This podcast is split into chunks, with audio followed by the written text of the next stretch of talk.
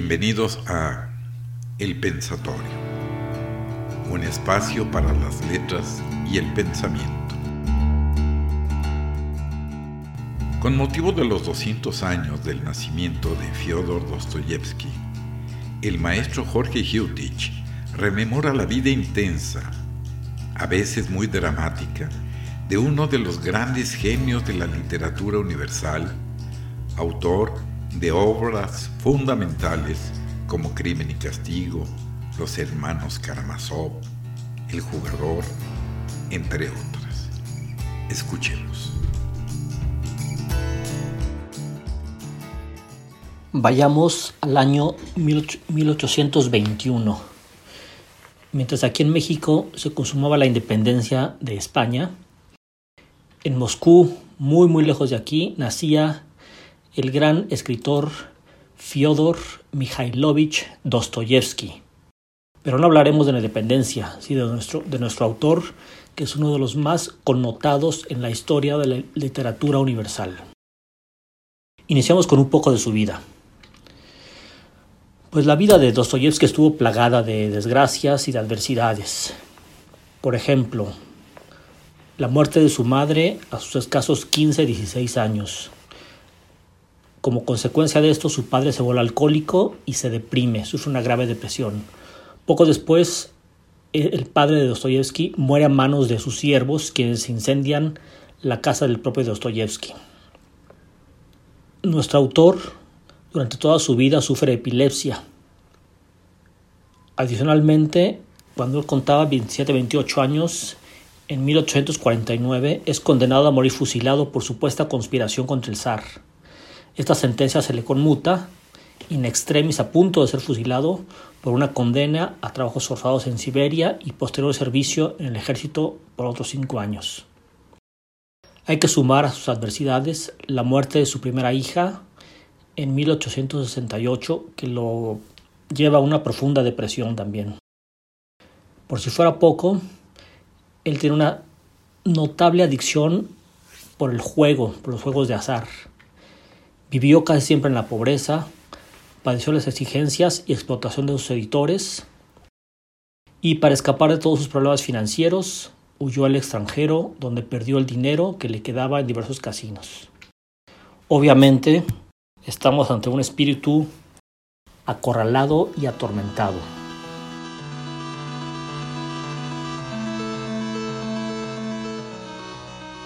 Si invocamos el género de la novela y en especial el de la llamada novela psicológica y existencialista, me parece que existe un consenso más o menos generalizado acerca del lugar que le corresponde a Dostoyevsky en el firmamento de la literatura universal. El dictamen lo ubicaría, si no siendo el más grande de todos, sí como uno de los máximos exponentes. De él dijo Nietzsche Dostoyevsky es el único psicólogo del cual se puede aprender algo. Es uno de los accidentes más felices de mi vida. Y otro gran autor, Stefan Zweig, de quien ya hemos hablado, a quien él adoraba y alababa, lo definió como el mejor conocedor del alma humana de todos los tiempos. Para entender un poquito su obra, me gustaría mostrar algunos de los rasgos de su personalidad que a través de su obra podemos apreciar.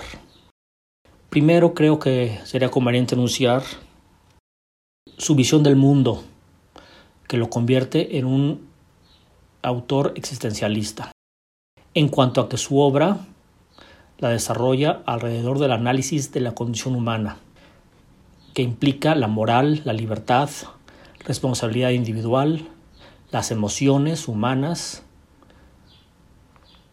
exalta mucho la injusticia, la notoria injusticia entre, entre los humanos y, su, y vemos cómo derrama su concepto de significado de la civilización y de la existencia. Aquí podemos rescatar una frase de él que dice, la civilización ha creado, si no a un hombre más sangriento, entonces sí, más cruel y peor que antes. Es para darnos un poquito cuenta de la visión del mundo de Dostoyevsky. Otro rasgo que vemos en su obra es su profunda religiosidad. Dostoyevsky fue un gran místico, en especial después de concluida su condena, su condena a muerte y luego eh, cambiada por Siberia. Fue un creyente y redento de la doctrina de Cristo. Un gran número de sus libros se escriben desde una perspectiva cristiana que en su trama exploran las dudas religiosas y las interrogantes que generalmente se objetan ante el cristianismo, pero a la vez las juxtapone con argumentos a favor de la fe. Otro rasgo de su personalidad que influyó en su obra es su neurosis y su epilepsia. Varios de sus personajes, quien lo, haya leído, presentan la condición de la epilepsia.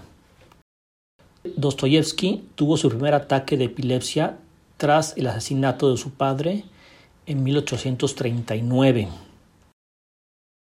Aquí eh, Sigmund Freud, el padre del psicoanálisis, opina que el suceso del asesinato del padre de Dostoyevsky a manos de sus siervos fue la piedra angular de la neurosis que el escritor padeció a lo largo de su vida. Freud propone que la epilepsia de Dostoyevsky tiene una causa neurótica. Para el propio Freud, Freud los ataques epilépticos de Dostoyevsky manifestaban el complejo de culpabilidad del autor por la muerte de su padre. ¿Y por qué? Porque él lo había deseado en muchas ocasiones. Esto le trajo un sentimiento de culpa enorme durante toda su vida y según Freud desató su epilepsia.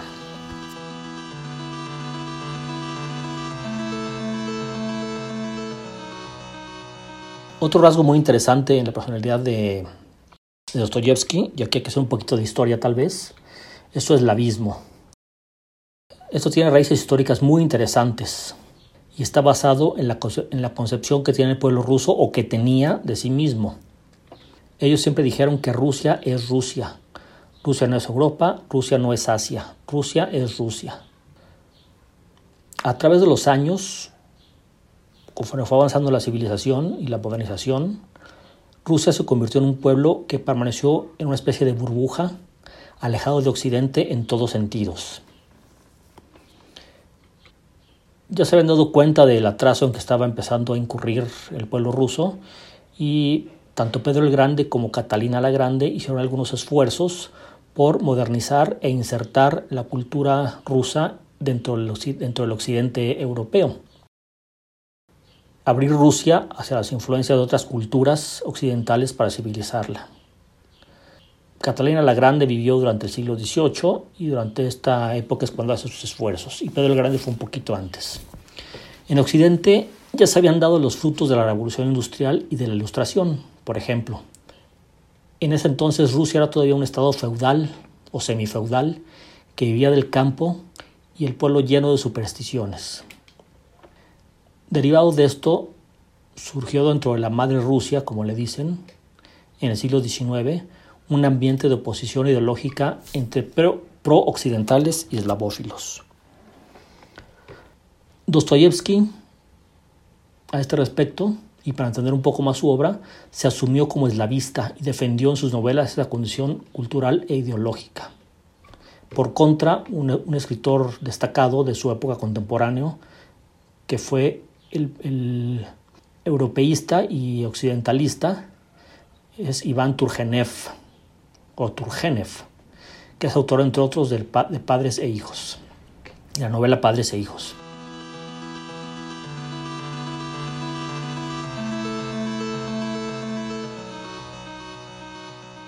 Pasemos a ver algunas de las eh, obras más reconocidas o más leídas del escritor ruso.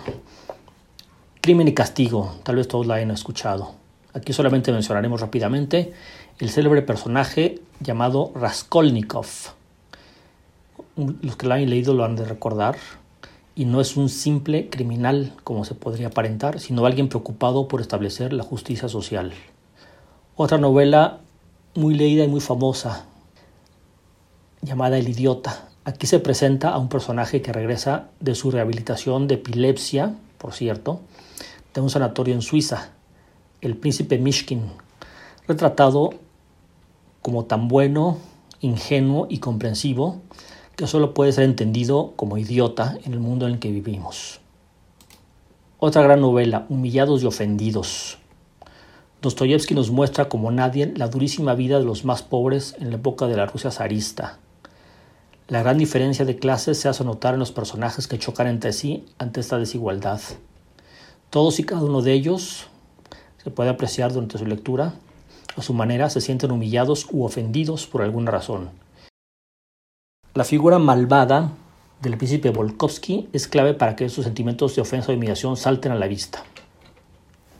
Los demonios parece que es la, la novela más visionaria en cuanto a que Dostoyevsky apunta a lo que será unas décadas más tarde el intento de realizar la gran idea de la desigualdad social en la práctica del comunismo ruso. Los hermanos Karamazov, tal vez la obra más aclamada de este autor y la última que escribió. La historia es una de las narraciones con más brío que se hayan escrito jamás sobre la condición humana. Por ello, Freud, el padre del psicoanálisis, expresó que es la mejor novela jamás escrita.